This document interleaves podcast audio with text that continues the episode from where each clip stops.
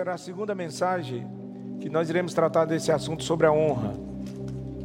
Como eu já tenho ensinado, primícias não tem a ver só com moedas, valores monetário. Primícias tem tudo a ver com honra, com santidade, com compromisso com aquilo que verdadeiramente importa.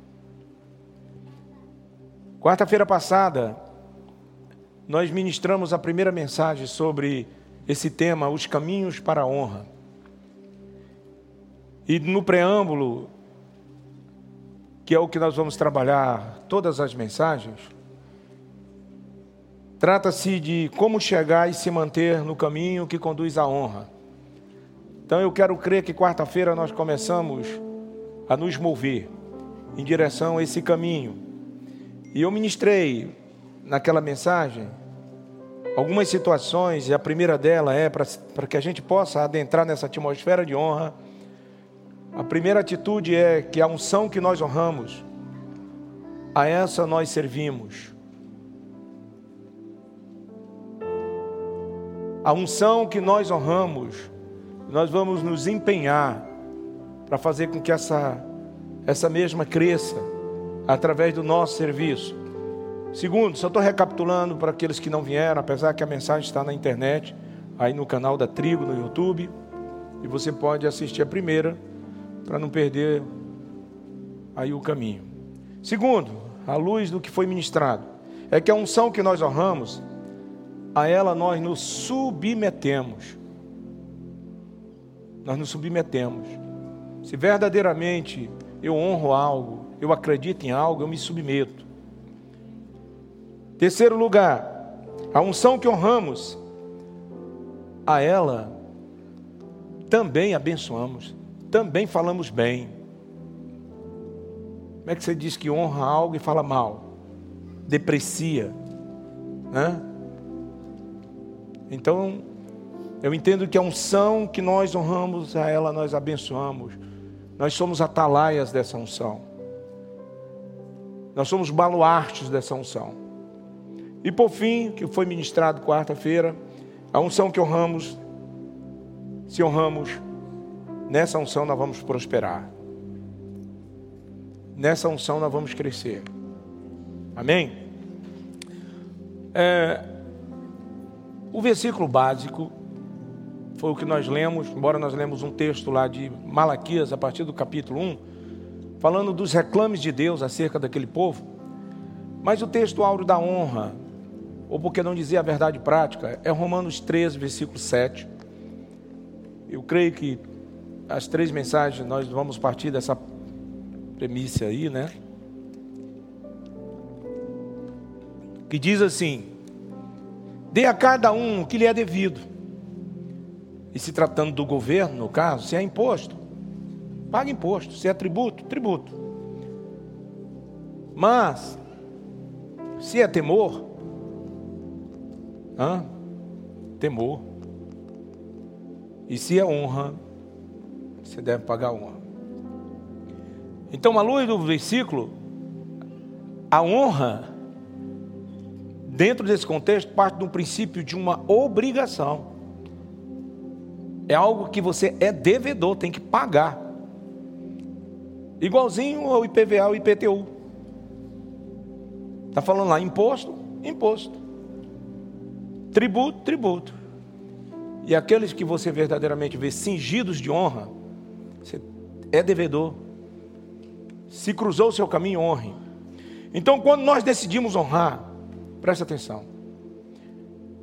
Nós estamos plantando uma semente para a nossa própria vida. Muita gente pensa que honrar uma outra pessoa, honrar uma empresa, honrar a família, pensam que estão fazendo um, um, um benefício ao outro. Engana-se. Está fazendo um benefício a si próprio. Porque a honra também é uma semente. A verdadeira honra, ela é uma semente de prosperidade. Não esqueçam isso. A verdadeira honra ela é uma semente que não murcha, que não seca, que não vem esmaecer. Quando você honra, você vai colher honra. Então, quando você é ruim com alguém que foi bom com você, presta atenção. Quando você é ruim com alguém que foi bom com você, a coisa complica um pouquinho mais, porque aí você entra num lugar que a Bíblia diz que é a casa da maldição. Em Provérbios 17, 13, em Provérbios, não fica com raiva de mim não, é a Bíblia que diz. Todos aqui acreditam na Bíblia? Todos? Ah, então estamos no lugar certo. A pessoa que costuma retribuir bem com mal, jamais afastará o mal da sua própria casa. Você deve temer isso aí, sabe? Foi muito lindo, e eu participei, daquele entendimento que o Espírito Santo derramou na igreja nos anos 90, na igreja brasileira, esse entendimento que cada irmão, cada crente na pessoa de Jesus, na proposta de servir, na proposta de crescer o reino, ele se torna um ministro de Deus. Isso foi bom, a igreja ela andou nisso aí, a igreja cresceu. Né? Mas infelizmente, alguns ouvindo isso, né? aqueles que possuíam no seu coração o espírito de desonra, começaram a tratar de igual modo pessoas que foram cingidas por Deus para o sacerdócio. Né? Na verdade, quando Deus da antiga aliança desejou que todo o povo fosse um sacerdote ali nos dias de Moisés, ele não queria, com isso, é, subtrair o sacerdócio que ele mesmo construiu. O desejo do Senhor ali era que cada alma tivesse o mesmo nível de santidade e compromisso para com a obra como tinha Moisés. Não era destruir patente, porque senão Deus seria contraditório aquilo que ele mesmo mandou Moisés escrever e mandou o apóstolo Paulo escrever em Efésios 4, versículo 11, diz que o Senhor deu à igreja e ele dá os nomes lá dos cargos, deu uns para apóstolos, outros para profetas, outros para evangelistas, pastores e mestres, com um objetivo. Qual o objetivo? Com um fim proveitoso, para a edificação do corpo. Quem é o corpo? O rebanho, as ovelhas. Para que nós possamos deixarmos de sermos meninos guiados por todos os ventos de doutrina. Então, quem deu à igreja patentes foi o próprio Deus. Agora, dentro dessa proposta de servir o reino, que eu entendo que é aquilo que, que Moisés fala quando alguém chega, o chega perto dele, tem alguns profetizando no arraial. E Moisés falou que dera que todo Israel profetizasse. Quer dizer, todos teriam os olhos iluminados pelo Espírito. É uma igreja se movendo no Espírito. Uma igreja se movendo no Espírito é uma igreja que vai se submeter a um ao outro. É uma igreja que vai ver o seu próximo superior a si mesmo. É o que Paulo diz em Filipenses 2. Quando nós estamos nos movendo no Espírito, nós vamos olhar para o nosso próximo e vamos ver qualitativos, coisas que a gente não tem, atributos que vai ter no próximo. Isso é uma beleza, tanto na vida de uma família, na vida de uma igreja, na vida de uma empresa, na vida da sociedade como um todo. Aprenda. Você vai ter que conviver com pessoas que vai ter mais habilidade em algumas áreas do que você mesmo. Talvez você fez a mesma faculdade, fez o mesmo curso, talvez até estudou mais, mas aquela outra pessoa vai ter uma habilidade maior. E não é por isso que você também não tenha é, qualitativos, não tenha louvores. Há uma grande beleza nesse complementar. E eu gosto daquela canção que diz que nós somos um corpo, né?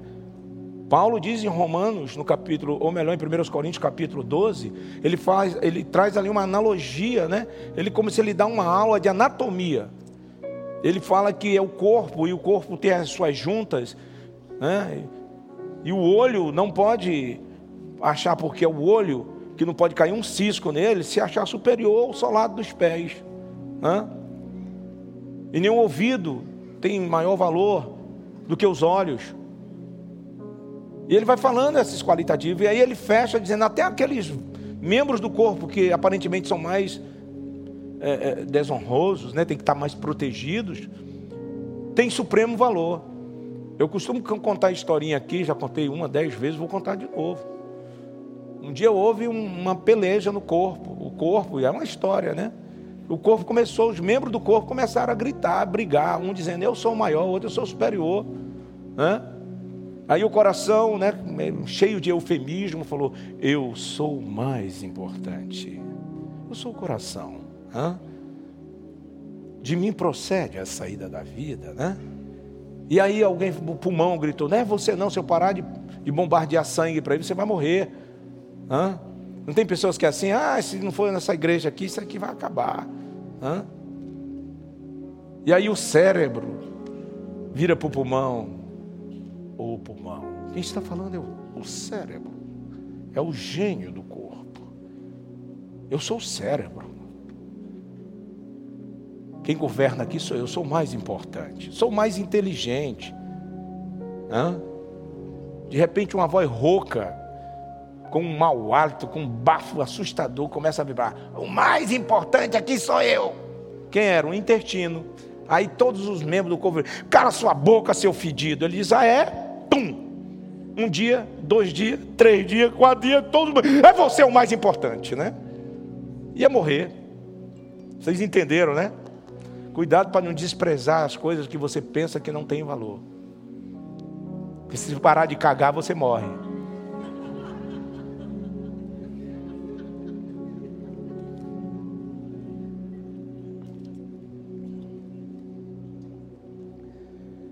Então, reportando a Moisés, foi o que aconteceu com Coré, Abirão, nos dias do confronto. Para que você possa entender mais sobre isso, leia e a chegar em casa o capítulo inteiro, capítulo 16 de Números. Você vai ver ali a afronta da autoridade e no que deu aquilo. Abirão, Coré, viraram para Moisés, um homem que estava cingido por Deus para um fim. E disse: Olha, Deus também fala conosco, nós também somos inteligentes e tal. Eles queriam ali dividir a unção sacerdotal, a honra sacerdotal. Eu motivo a você ler e você vai entender o fim. Então, muitas vezes o líder ele está dando o máximo, está liderando, está invertindo na vida, seu tempo, seus recursos. Aí vem alguém magoado, recalcado, ferido pelo mecanismo de transferência de acúmulos de feridas na sua vida e derrama tudo sobre aquele líder, sobre aquele gerente, sobre aquele patrão, sobre aquele pastor. Hã? Projeta tudo aquilo ali e depois sai falando mal. Irmão, a Bíblia diz que é só para nós ajudarmos o nosso irmão a carregar a carga dele, não é para carregar a carga dele. Tem pessoa que chega com suas cargas aqui e quer jogar em cima da gente. Teve um tempo que o irmão chegou aqui, pastor, estou entregando sua filha na minha, nas suas mãos. Eu digo, eu não, o pai dela é você. Posso aconselhar. Entendeu? Aqui é um lugar de conselho. Na reunião de conselheiros, a sabedoria para aqueles que assim absorvem. É tão triste essa questão aqui da, da ingratidão, que o próprio Deus, quando ele, tratando com aquele povo no deserto, lá em Deuteronômio, capítulo 8, vamos ler isso aqui, do versículo 12 ao 14, três versículos. Diz assim, Deuteronômio 8, 12, 14, 13 e 14: Não aconteça que depois de terem comido até ficarem satisfeitos, de terem construído boas casas e nelas morado, e de aumentar os seus rebanhos, a sua prata, o seu ouro e todos os seus bens, o seu coração fica orgulhoso, e você se esqueça do Senhor seu Deus, que os tirou da terra do Egito da escravidão. Irmão, é, foi tão impactante isso aqui no coração de Deus, esse nível de ingratidão, que o salmista, do Salmo 95, versículo 10, se tratando do mesmo assunto e do mesmo tempo, ele diz assim: Durante 40 anos fiquei irado contra aquela geração e disse, Deus falando através da boca do salmista, eles são um povo de coração ingrato. Olha aí, não reconhecer os meus caminhos. Meu amado, é tão impactante a cegueira quanto a, a gratidão uma pessoa muitas das vezes chega num, num local de trabalho, quer uma porta, está tá sem dinheiro, está sem condição de se manter. Aí aquele patrão vai lá, abre aquela porta e começa a trabalhar, e a pessoa começa a prosperar, aí começa a organizar a sua, sua vida, sei lá, compra apartamento, compra uma casa, o um carro, bota os filhos, começa a se manter de maneira digna cresce, muitas das vezes não sabia fazer nem nada daquilo ali, e aí, como eu falei, retrocedendo no que eu falei outrora, consegue desenvolver uma aptidão melhor do que os outros que estavam ali, até mesmo que o patrão, né? Aí a pessoa começa a observar, opa, eu sou grande, sabe o que, que faz? Aí sai, porque talvez recebeu uma proposta melhor, e nada contra você sair. Mas eu conheço muitas pessoas que quando eles se asseguram de certas situações, em vez de eles chegarem honra, olha, eu recebi uma proposta melhor e tal, eu sou grata. Não, eles começam a criar situações para que o patrão mande embora, para que ele possa usurpar mais. Isso é uma semente de desonra. Quantas pessoas, irmão, passam pelas portas dessa igreja, pessoas endemoniadas, pessoas com casamento acabado, pessoa que cometeu suicídio. Aqui tem tantas histórias loucas. Pessoas que chegaram aqui com filho, o marido largou e tal, e chegaram, aí a gente abraça e tal, né? E aí, porque algumas atitudes nossas não estão em conformidade com o que aquela pessoa pensou que tem que ser, aí sai difamando, sai falando mal, sabe? Fala mal do pastor, fala mal do corpo de obreiro, fala mal da mulher do pastor, dos filhos do pastor, dos irmãos que, do irmão que está lá na entrada. Isso é ruim, irmão. Faça isso não. Sabe quantas pessoas chegaram aqui assim, construíram, se organizaram, casaram, têm filho, prosperaram, estão abençoados.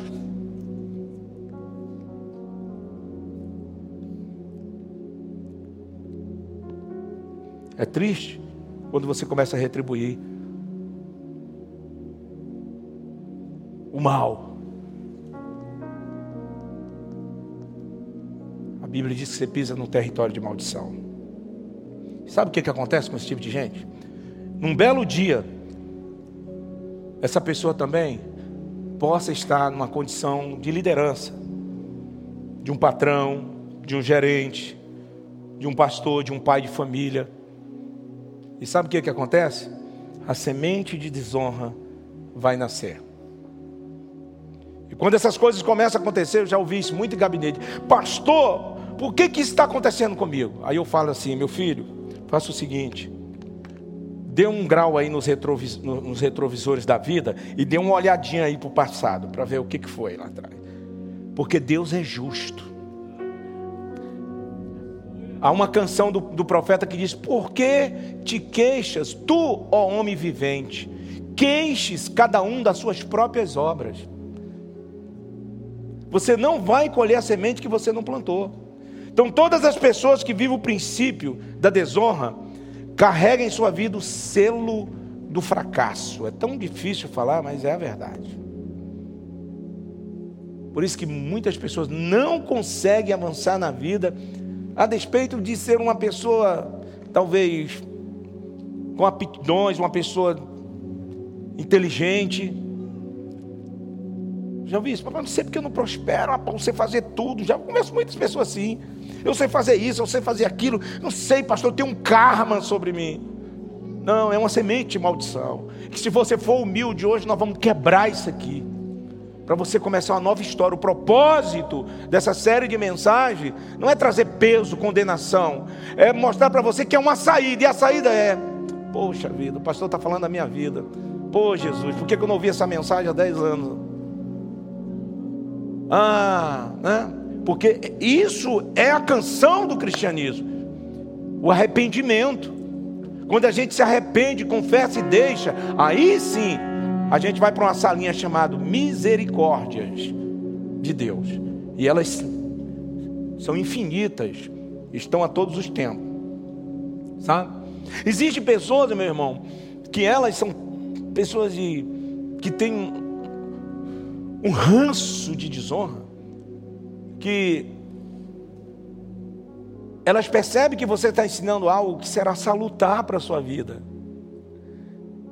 que vai promover, mas por causa do orgulho, muitas vezes escarnece, né? muitas vezes. Né? Hoje estava conversando com um pastor, tinha mandado uma mensagem um dia desse para ele, mandou para mim, eu liguei para ele, estava conversando com ele, pastor Armando Bispo. E ele falando, pô, Zé Pedro, estou completando 40 anos, parece de IBC, 45 anos de casado. Fiquei conversando 20 minutos hoje à tarde com ele. A gente está num sonho aí de, de unir alguns pastores aqui em amor, homens de, de honra. Semana que vem talvez vamos tomar um café junto. E ele relatando um pouco a história dele. Irmãos, a gente vê uma igreja daquela linda, bonita, santa. Pô, mas tem um empenho muito alto. Tem um preço muito alto. Lembre-se de algo: você nunca vai deixar de colher o bem que você fez. Você fez para o bem para alguém, essa pessoa te desonrou? Saiba de uma coisa: existe uma lei que rege o universo ao que se refere à honra. A Bíblia nos diz em Gálatas 6 e 7 que Deus, Deus não se deixa escarnecer. Não vos enganeis, de Deus ninguém zomba, pois aquilo que o homem semear, isso também ele vai colher. Você semeou uma semente de honra na vida de alguém? Saiba de uma coisa: se aquela pessoa não te honrou, Deus vai usar outra pessoa que talvez você nem semeou a semente de honra. Ela vai te honrar, vai te considerar, vai te abençoar. Mas a semente de honra não volta vazia, como a de desonra também. Todavia, algumas vezes, essa colheita do bem será através de outras pessoas.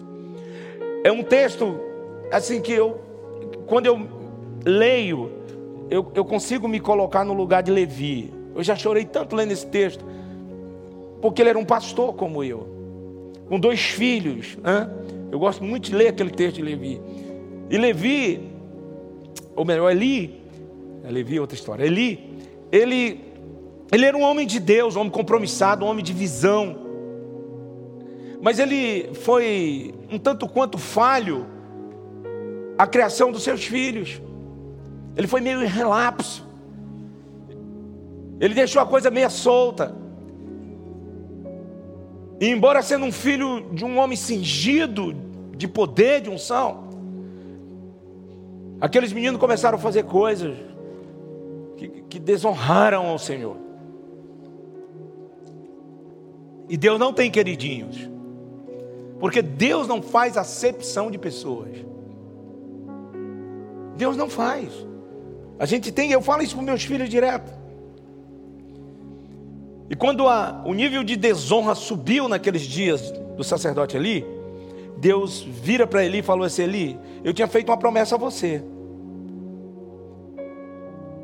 Que da tua geração nunca iria faltar um sacerdote no trono de Israel.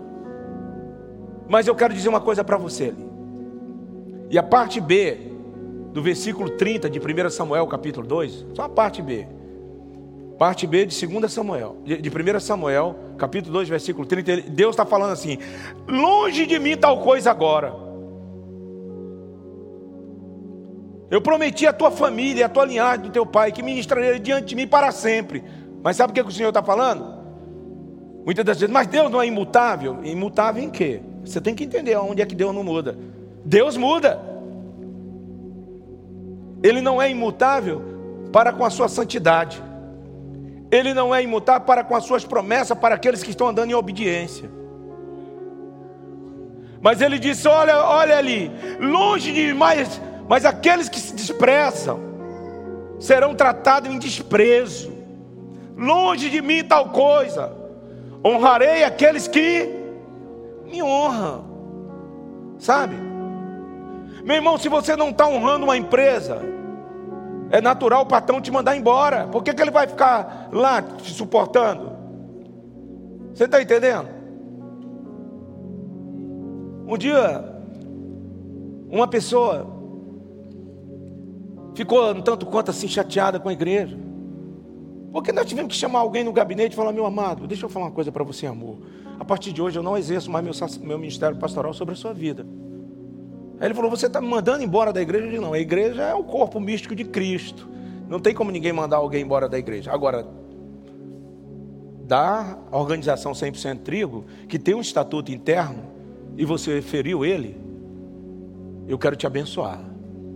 Ficou olhando para mim assim. Cara, eu já te adverti uma, duas, três, quatro vezes acerca desse assunto. Você não está entendendo. Eu não vou mudar o conceito aqui, porque tem muitas pessoas querendo algo de Deus. E aqui nessa igreja tem. As pessoas querem criar os seus filhos aqui nos caminhos do Senhor.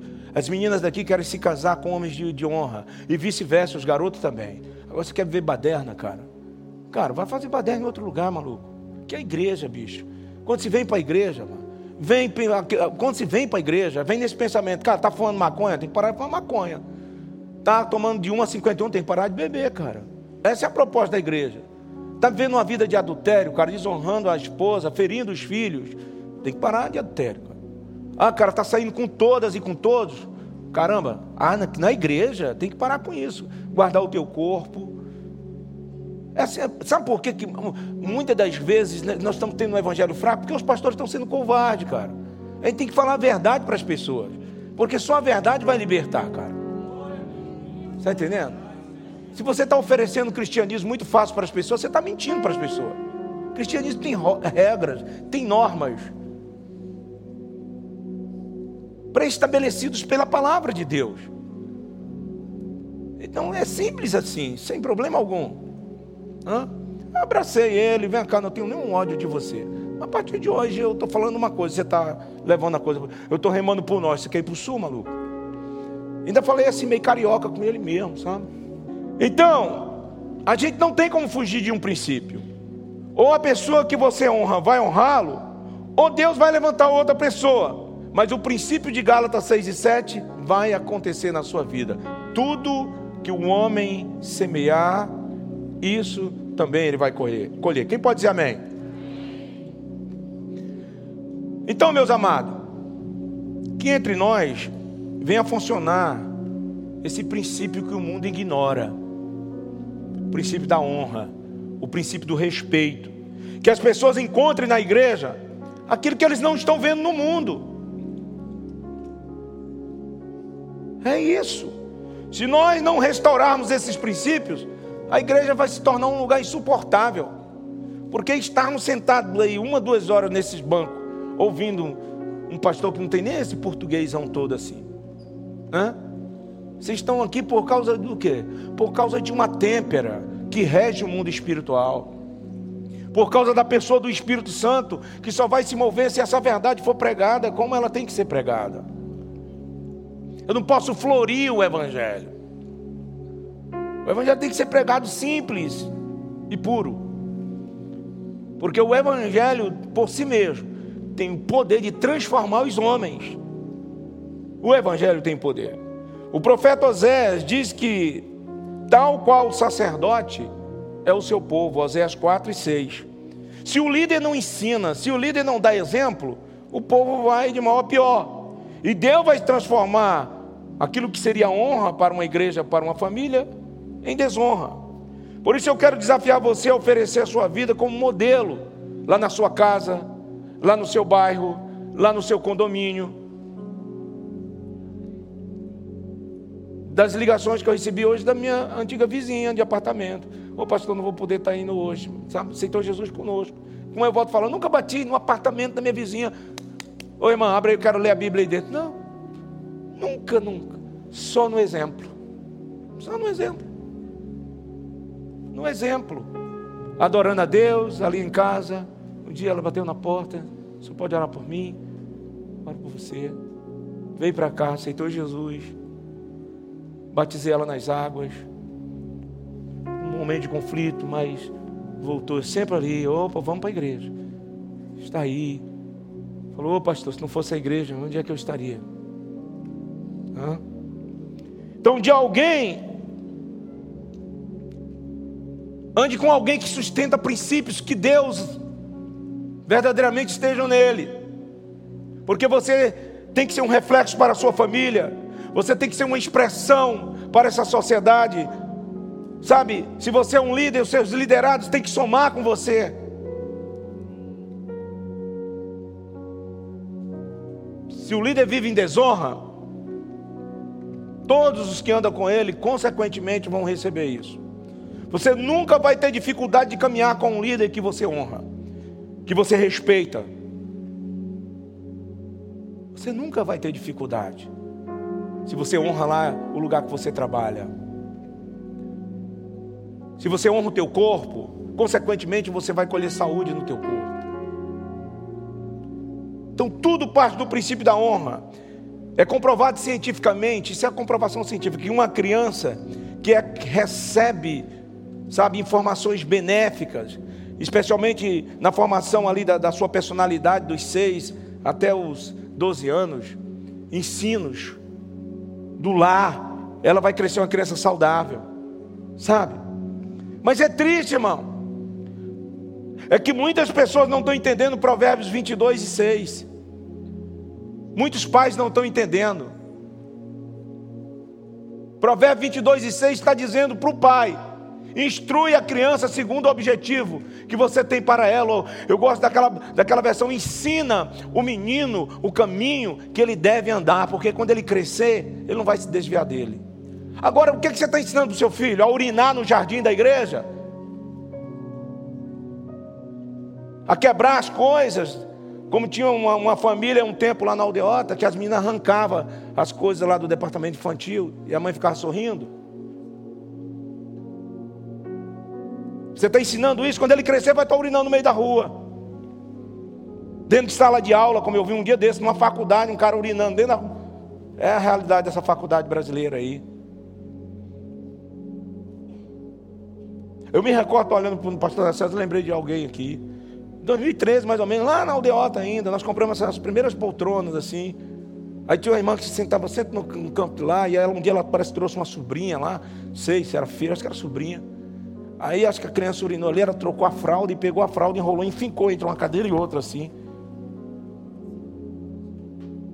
Aí uma irmã chegou para ela e falou assim: Pô, irmã, faz isso não. É, tem gente para limpar aí, eu pago meu dízimo aqui. Aí um dia o Narcésio estava debaixo de uma unção muito grande, deu um grito nos caras lá, mandou um cabo embora que estava aprontando lá, e ela viu, saiu da igreja, glória a Deus. Oh, aleluia.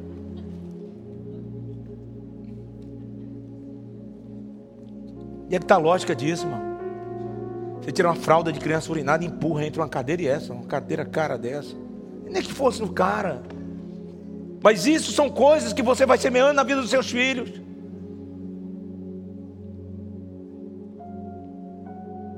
Aqui na igreja nós temos banheiro exclusivo para as crianças, exclusivo.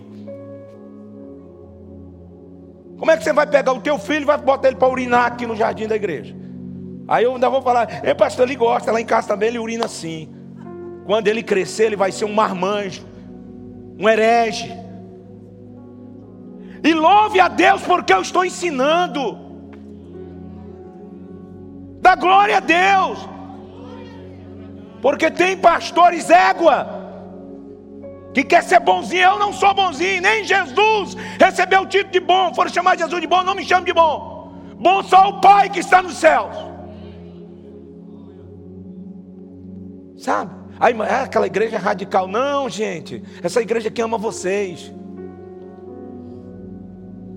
Porque se não tiver uma bússola de moral, as pessoas se despedaçam. A nossa natureza é tendenciosa aos desvários, à anarquia. Por isso que a palavra é uma régua, uma métrica para medir a nossa conduta. Mas como podemos ministrar honra aos outros? Como? Através de palavras, através do reconhecimento, através é, é de honras sociais e ministeriais. É assim que se ministra. Eu quero fazer uma denúncia no reino do Espírito, para que nós possamos quebrar nessa noite todo espírito de desonra e restaurar o que Deus tem para você. Deus, quando te colocou na terra, disse: Ser tu uma bênção. Essa é a palavra de Deus para o homem. Ser tu uma bênção, Abraão. Você tem sido uma bênção nessa sociedade? Você tem sido uma benção no meio das tuas, dos teus familiares? Como é que os teus familiares te vê? Como é que teus primos te vê? Como é que os teus colegas de trabalho te veem?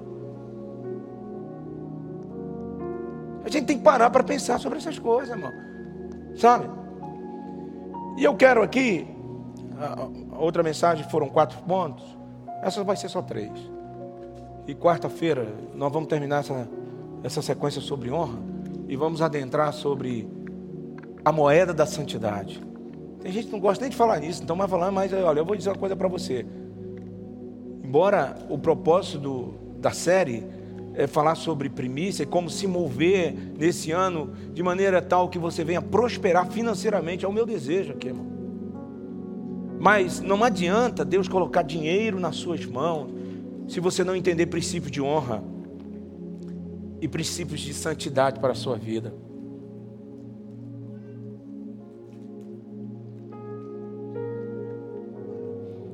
Eu conheci um camarada lá na nossa cidade na época, Garimpo do Pará, lá, né? Ali que morava ali no Goiás, ali, Tocantins, tinha a Serra Pelada. Eu, eu era um garoto, anos 80 eu tinha 10 anos. E eu me lembro desse camarada lá, né? Ele foi em 81, 82 para o garimpo. Ele bamburrou muito dinheiro, acho que até saiu no Jornal Nacional, muito ouro, né?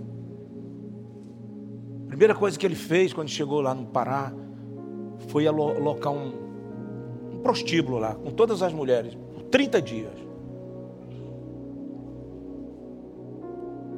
30 dias o prostíbulo trancado, ele lá dentro. O galo do terreiro. Ele pegou uma doença que acho que nem a medicina sabia o que era e morreu. Então tem pessoas, irmão, que dinheiro vai ser destruição para eles. Dinheiro sem o um entendimento de honra e de santidade é maldição. Você está vendo toda essa confusão que está acontecendo na nação? Por poder, sabe? Coisas assim que a gente jamais imaginou que aconteceria no Brasil. Tudo isso aí está por trás, sabe o que? A ganância pelo dinheiro, pela autoridade. Mas tudo desalinhado. Em primeiro lugar, honrar os céus e honrar o seu próximo como a ti mesmo. Vejamos algumas maneiras do caminhar dentro desse princípio. Já que adentramos no lugar da honra quarta-feira, vamos ver quais são aqui os atributos para nos mantermos. Primeira atitude que você tem que tomar nesse caminho para você prosperar. Primeira atitude é seguir aquilo que é determinado. É seguir regras é seguir protocolo. Cada lugar, cada empresa, cada cidade, cada família, cada igreja,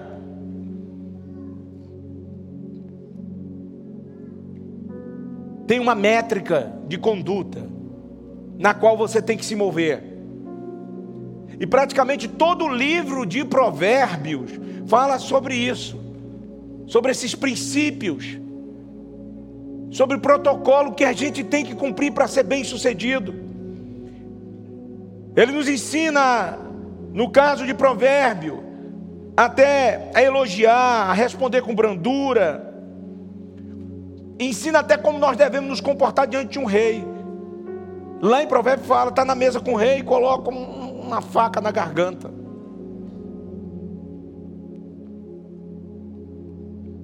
Ele nos ensina tudo isso. E essa questão de regra, de protocolo é tão forte na Bíblia, que a palavra de Deus nos mostra que tem uma rainha na Bíblia que perdeu o seu trono, que perdeu a sua posição de honra. O seu nome era Vasti, porque ela não quis cumprir um protocolo predeterminado pelo rei. E porque ela não cumpriu aquele protocolo, ela era rainha lá a casa era dela, mas tinha alguém superior a ela. E por ela não cumprir, ela perdeu o privilégio de estar diante da face do rei. Como tem pessoas ignorantes perdendo na vida como Vasti? O protocolo leva mais longe você do que a sabedoria do que o conhecimento. Tem vezes que a pessoa tem conhecimento, tem sabedoria, mas é o pavão do terreiro. Olha aqui as minhas asas, do, olha, né? Todos os dinossauros, não sei se vocês sabem, todos os dinossauros pereceram nos seus dias. Todos eles, porque não se adaptaram à nova estação. Agora é interessante que as baratas que são contemporâneas dos dinossauros estão aí até hoje. Até hoje. Porque aprenderam a se adaptar.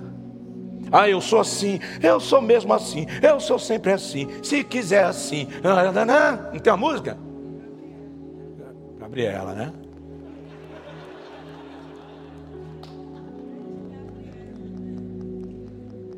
Não, vira para o seu irmão, a gente tem que mudar. Tem que, eu vou compor outra canção em cima dessa. Eu era mesmo assim, já não sou assim, eu mudei por fim. não é verdade? Mudar, meus irmãos. Gente inteligente que muda. Sabe? Muitas coisas que o ano passado eu não, já não vou fazer mais. Não é que eu não fazendo nada, batendo em gente, até vontade eu tenho, mas não ando fazendo nada disso. Mas tem pequenas coisas, elas são pontuais. Lá em casa, toda semana praticamente nós temos reunião e vamos reciclar. O que, que é que a gente tem que ver aqui? Gente, tá, isso aqui. Vamos para. Entendeu? Vamos eliminar isso aqui. Vamos fazer isso aqui. Vamos economizar mais aqui. Porque família inteligente cresce junto. Entendeu? Crescem juntos. É assim. Lá em casa ninguém é dono de nada. Não. Todo o nosso empenho agora está sendo pondrujo para a Bruna. Tudo. Todo o dinheirinho que está, nós estamos dando dinheiro para eles. Para ver se parece um neto.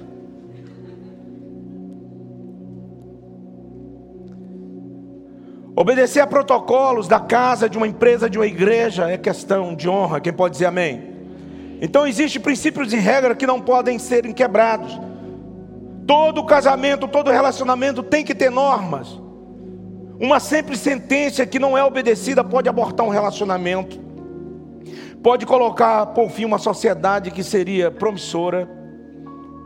Simples atitude, não faço, não vou, né? Ah, dentro desse cumprimento de protocolo, aprenda sobre tratamentos, irmão. Tem pessoas que são mal educadas por herança, sabe? Se você está numa sala de aula e alguém está te ensinando ali, aprenda a tratar de professor, de mestre. É um tratamento simples. Está entendendo? Se você vai a um consultório médico, chama alguém que está lá de doutor, doutor. Não, eu sei que doutor é alguém que faz um doutorado, mas nós temos uma cultura que um médico aqui no Brasil é um doutor. Um advogado é de fato um doutor. Por exemplo, eu tenho aqui, vou dar um exemplo do doutor Flávio, que é o meu dentista. Quando eu estou com ele, sei lá, está jantando junto, e aí Flávio, meu amigo, mas quando eu vou lá, doutor Flávio, os funcionários lá. Você entendeu? Questão de honra. Simples assim, mas irmão. Você está aí ou não? Você vai em um quartel falar com o comandante, você deve se referir à patente dele. É assim, se você está diante de um juiz, merentíssimo.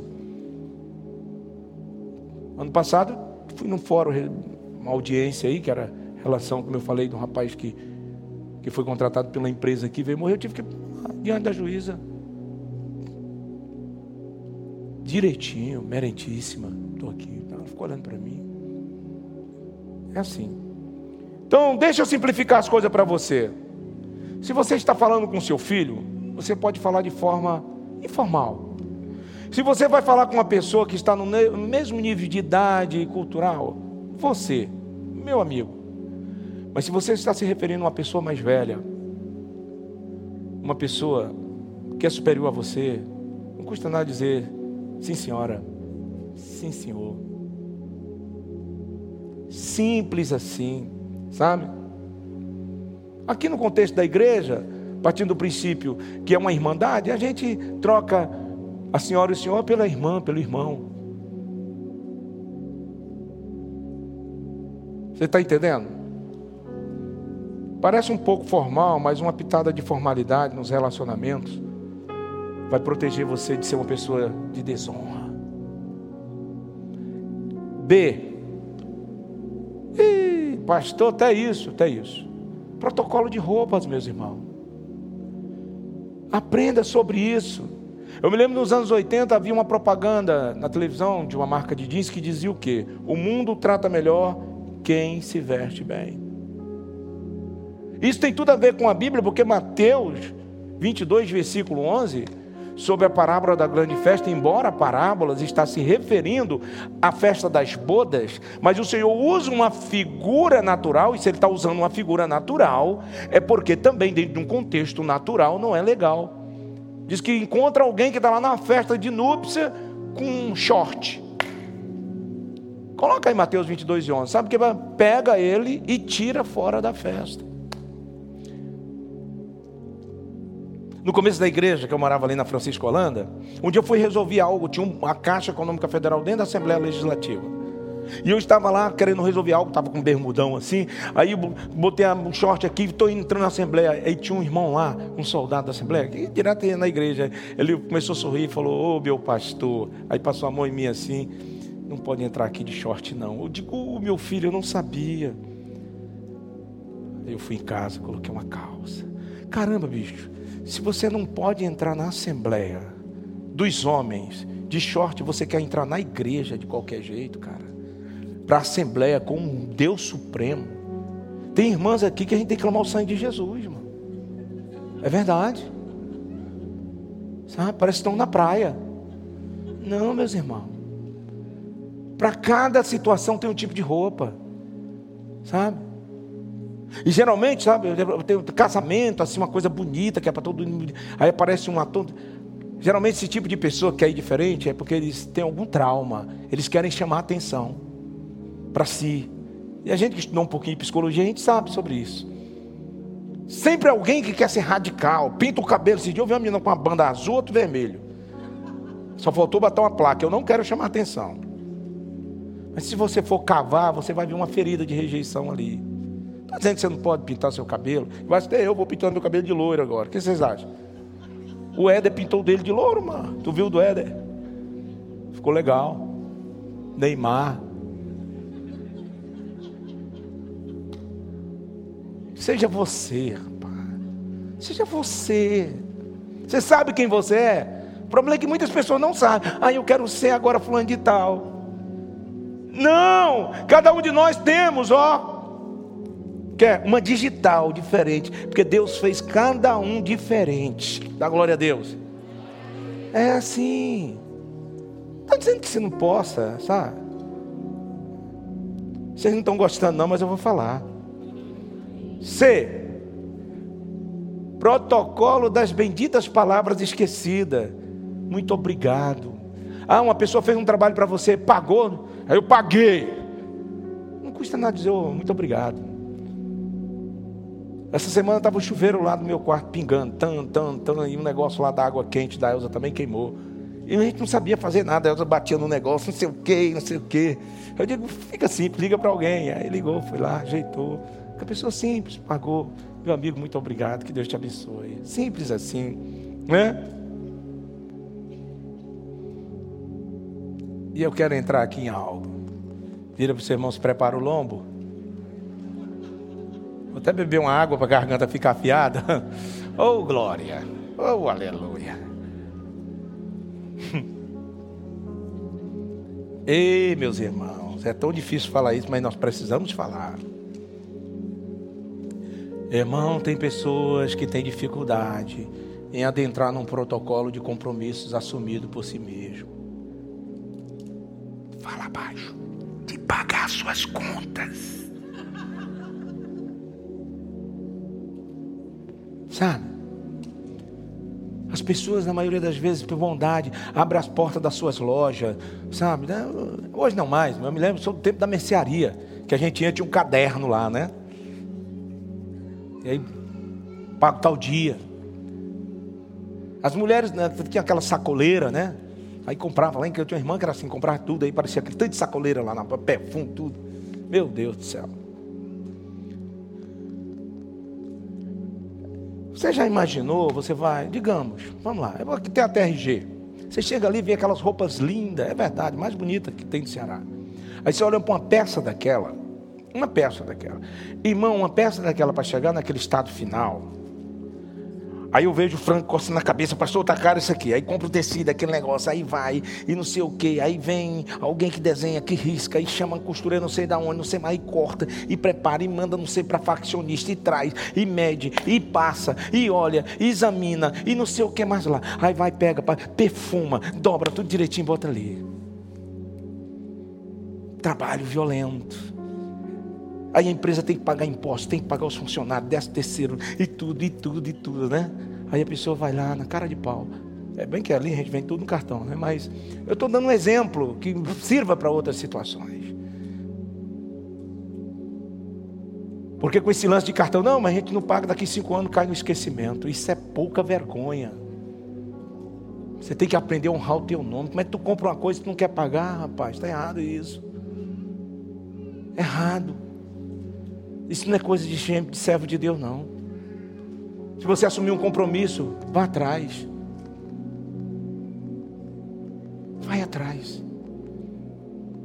Eu me lembro em 97, quando o Senhor me chamou. Eu puxar a sardinha aqui para o meu, pro meu prato agora. Eu estava no mundo. Mas sempre no mundo eu fui homem. Não é porque você não é servo de Deus que você não tem que assumir os seus compromissos, não tinha uma, um amigo meu que tinha uma boate lá, e ele não vivia assim, fiado para ninguém. Aí eu trabalhava de empregado, geralmente de 15, 15 dias que eu recebia dinheiro. Tinha, tinha vezes que eu ia lá naquela boate dele lá, e, sei lá, tomava uma, uma servinha, serpinha, que eu nunca fui de beber, tomar uma refrigerante, alguma coisa. Aí ele falava assim, ah, depois tu paga aí, Zé Pedro. Botava lá. Aí eu tive um encontro com Jesus. Uma semana, duas semanas, não fui mais na boate. Um dia ele ligou lá no trabalho. E aí, cara, não estou te vendo mais. Eu digo, cara, voltei para a igreja, sou servo de Deus. Mas falar nisso, soma aí o que, é que eu estou devendo. Ele, que conversa, cara, tá brincando. Eu digo, não, não vou mais. Manda a conta aqui que eu vou pagar. Não, agora eu sou crente, sou nova criatura, as coisas velhas se passaram.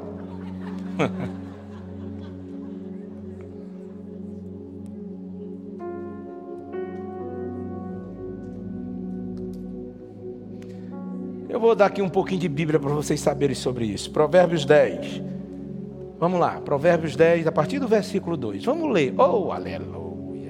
Oh, glória. Ai, mistério de Deus. Vou fazer um alongamento para ficar mais fácil. Coloca aqui, filho, Provérbios 10, versículo de número 2. Tem aí, né? Vamos lá. Os tesouros da impiedade nada aproveita, mas a justiça livra da morte. Os tesouros da impiedade é os bens adquiridos de maneira injusta. Tem uma versão melhor. Coloca lá o 3. Vem comigo no 3.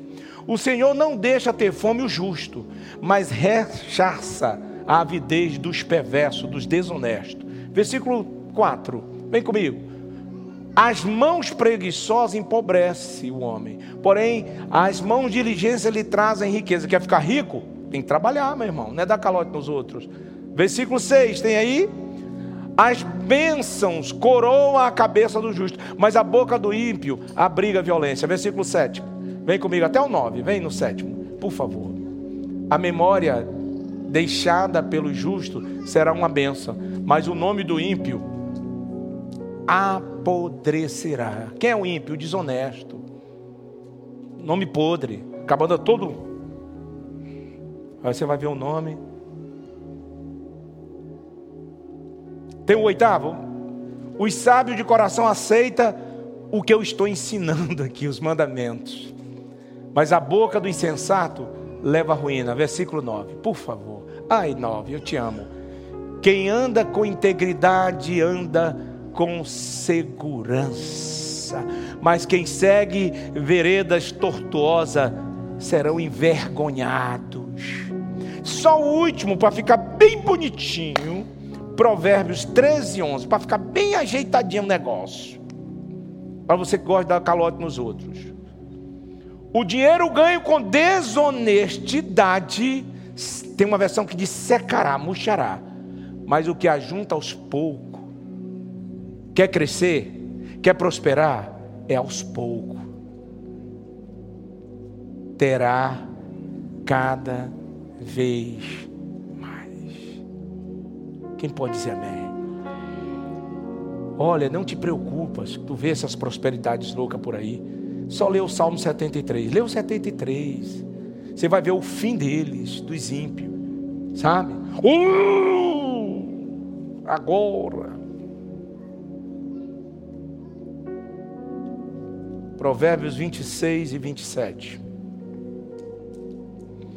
Quem cava uma armadilha para o seu próximo, nela acabará caindo. Quem rola uma pedra sobre outro será atropelado pelo retorno da mesma pedra que você empurrou. Armou cilada para o teu próximo, pessoa com coração puro com você, te fazendo bem. Pastor, mas que Deus vingativo é esse que você está pregando? O Deus da Bíblia. Quem crê na Bíblia? Estou pregando outra coisa? Bíblia. O problema é que o povo está tirando esses textos, aí só Deus é amorzinho, meu coração oh, oh, me ama. É. E chora, e berra, sabe? E, e não muda. Eu quero até que você nem chore. Eu gosto até desse silêncio assim, sabe? Mas que essa palavra penetre como uma espada aguda. E vai, sabe, transformando você. Está entendendo, gente? Quem está me entendendo?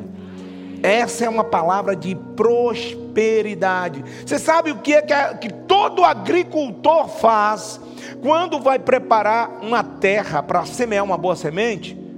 Ele não chega com um saco de semente. Brrr, não. Primeiro chega com um tratorzão arrancando os tocos.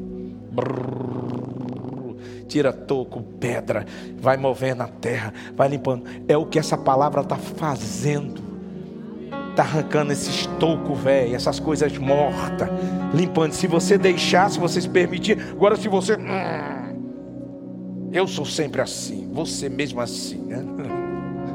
Pelo amor de Deus. Vira para o seu irmão, meu irmão. Tempo de mudar. Tu tá ficando velho.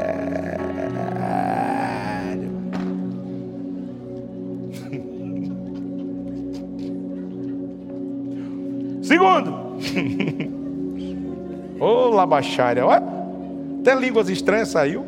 Que maravilha. Segundo, você quer se manter no caminho da honra? Aprenda a ser grato. A vontade de Deus é que todos nós, os seus filhos, sejamos um modelo de gratidão. É por isso que Paulo diz: em tudo dai graça, porque esta é a vontade de Deus em Cristo Jesus. Todavia, quando eu leio os ensinos de Jesus Cristo, Parece que cada vez mais as pessoas abençoadas têm atitudes diferentes. Em Lucas 17, tem uma historinha que conta de dez leprosos que foram curados, mas só um volta. E Jesus, cadê os outros, né? Já pensou Jesus curando cem leprosos, só volta dez? Deixa eu dar um conselho para você. Faça parte do dízimo da gratidão. Acho que você não entendeu. Faça parte do grupo do dízimo da gratidão. Eram dez, só voltou um. Eram cem, só voltou dez. Esteja no meio, no grupo dos gratos. Quando eu estou falando de dízimo, estou falando de dinheiro, não, entenda. Outra, estamos falando de dinheiro só na terceira semana. Você está aí? Gratidão é algo mais poderoso do que você possa imaginar. Um muito obrigado, muitas das vezes cai como uma luva. Por isso, todas as pessoas ingratas, mais cedo ou mais tarde, vai cair no princípio da desonra. Ela pode se maquiar como for. Eu me lembro de um casal aqui que chegou há algum tempo. E Deus, assim, foi tremendo, porque eu comecei a profetizar na vida daquelas pessoas e a profecia começou a acontecer assim, pá, pá. Foi naquele dia eu estava crente. E foi coisas assim extraordinárias. Mas no dia que foram confrontados, foram confrontados, saíram e saíram difamando. Uma pessoa se encontrou com ele e foi falar: Ah, você ainda está lá no Zé Pedro ainda, é?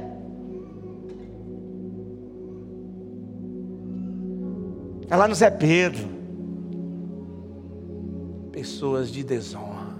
Aqui era o apostolique, santíssimo. Não precisa de exagero, não. Trata normal.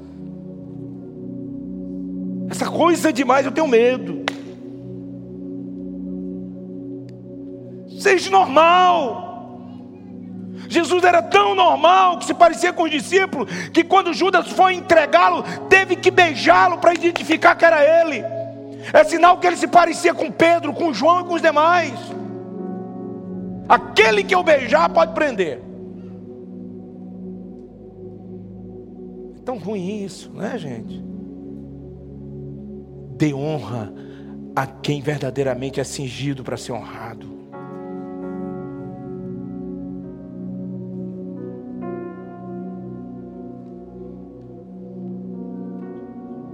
Sabe, muitas das vezes um momento de ingratidão pode custar o favor de uma vida inteira.